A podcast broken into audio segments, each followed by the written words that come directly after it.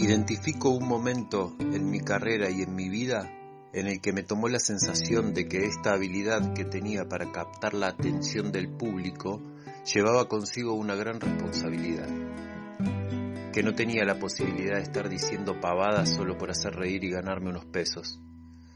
También puedo ver claro cómo me condicionó en lo creativo el haber llegado a esa conclusión. Eso estuvo muy lejos de ser positivo, en realidad fue todo lo contrario. Empecé a querer crear desde el mensaje y se me bajaron todas las cortinas juntas. No encontraba la manera de crear nada nuevo y cuando lo hacía notaba muchas veces que mi mensaje chocaba con algunas personas. Me quedé reciclando cosas viejas durante un buen tiempo. Fue un periodo desagradable que duró bastante para mi gusto. Pero pasó. Me puse a trabajar otra vez creando, la conexión con el mundo de las ideas volvió. Empecé a dejarme llevar por las imágenes que me llegaban sin filtrarlas según qué tan portadoras de mensaje eran. Y a concentrarme en la importancia de entregar a mi público momentos de alegría, convencido de que eso puede salvar vidas. Entendí que me dedico al arte y que eso es un montón para estos tiempos, que la música mueve al mundo de las emociones y modifica el ánimo de las personas, aunque no esté acompañada de una poesía.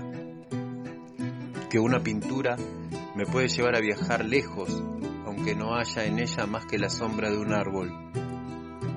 Que los mensajes que yo quiero dar no siempre alegran a todos y que la manifestación de ello afecta a la escena.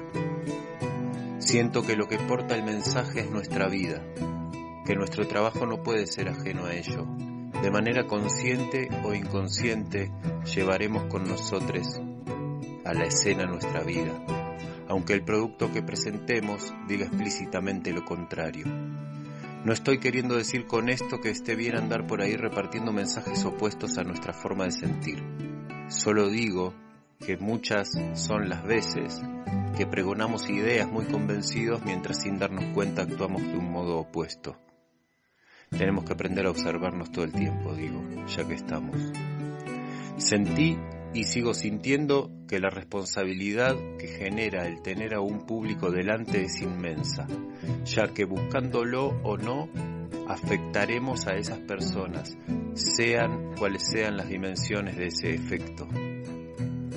Y aprendí que si no busco ese mensaje a la hora de crear y trabajo motivado por las razones que mencioné antes, aparece en un momento del proceso un mensaje que aunque no sea explícito, será de una contundencia y una organicidad que a mí me van a llenar completamente.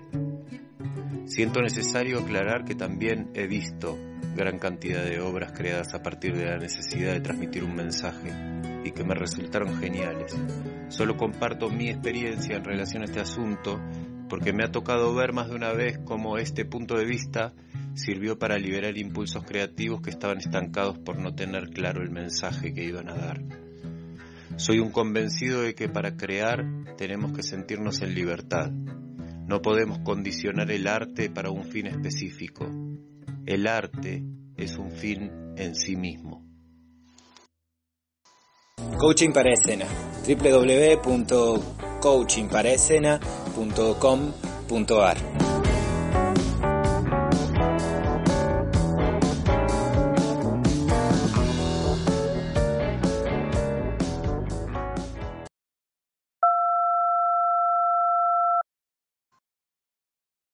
Quiero agradecer al topo de la compañía UPT 3, vecino, amigo, hermano, que ayer a la tarde en un ensayo me trajo este tema y esta mañana salió como chorrera.